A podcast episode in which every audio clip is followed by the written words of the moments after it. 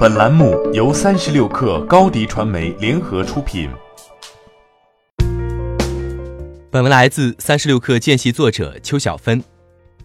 延续了第二季度破纪录的九点五万台交付，特斯拉第三季度全球交付量九点七万辆。除了美国本土市场提供了最大的贡献率，Model 3对海外市场的撬动能力正在慢慢显现。据外媒报道，特斯拉九月份及第三季度在英国的销量数据公布，九月份在英国交付了三千四百五十九辆车，仅 Q 三特斯拉在英国的交付量为六千二百四十四辆，超过了去年二零一八年整年三千三百七十二台的销量，这也帮助特斯拉占领英国整个车市的百分之二点二。英国只是特斯拉在欧洲地区的第三大市场。英国的代表性在于受到脱欧影响，关税变动，尽管购买力有所增长，消费者对新车购买态度却比以往更加审慎。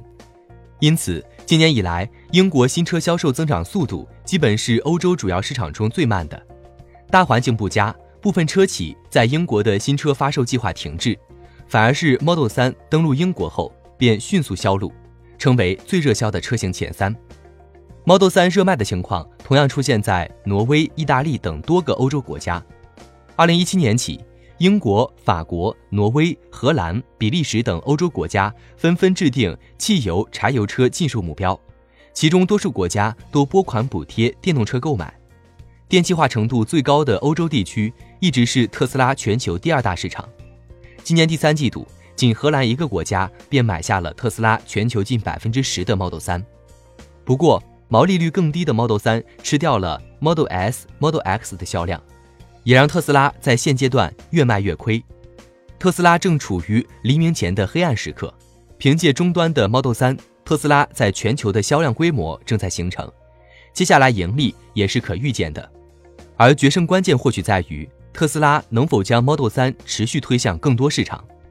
特斯拉的全球扩张速度也明显加快了，覆盖原有市场以外，又不断开拓新国家。在欧洲，特斯拉已经谋划在德国建造工厂，以减少从美国运输电车的物流压力和成本。在第三大亚洲市场，马斯克计划将中国打造成最大单一市场。上海工厂即将投产，并且得到了来自地方政府、企业的政策资金支持，弹药充足。此前，Model 3也进入了韩国。综合补贴价甚至降到了十九万人民币。不久前，特斯拉还把触手伸到了电气化程度较低的东欧市场。目前，波兰、罗马尼亚、斯洛文尼亚和匈牙利用户已能订购旗下的三款车型，预计二零二零年才能交付。特斯拉的狂奔也伴随着车企的觉醒，奥迪、捷豹、保时捷等高端品牌纷纷推出 Model S、X 型的替代品。大众也将上市终端电车 ID.3，未来将有越来越多的车企推出对标 Model 3的终端电动车型。此外，资本等待特斯拉盈利也已经等了十年，特斯拉不得不和时间赛跑了。欢迎添加 baby 三十六克 b a b y 三六 k r 加入克星学院，每周一封独家商业内参，终身加入学习社群。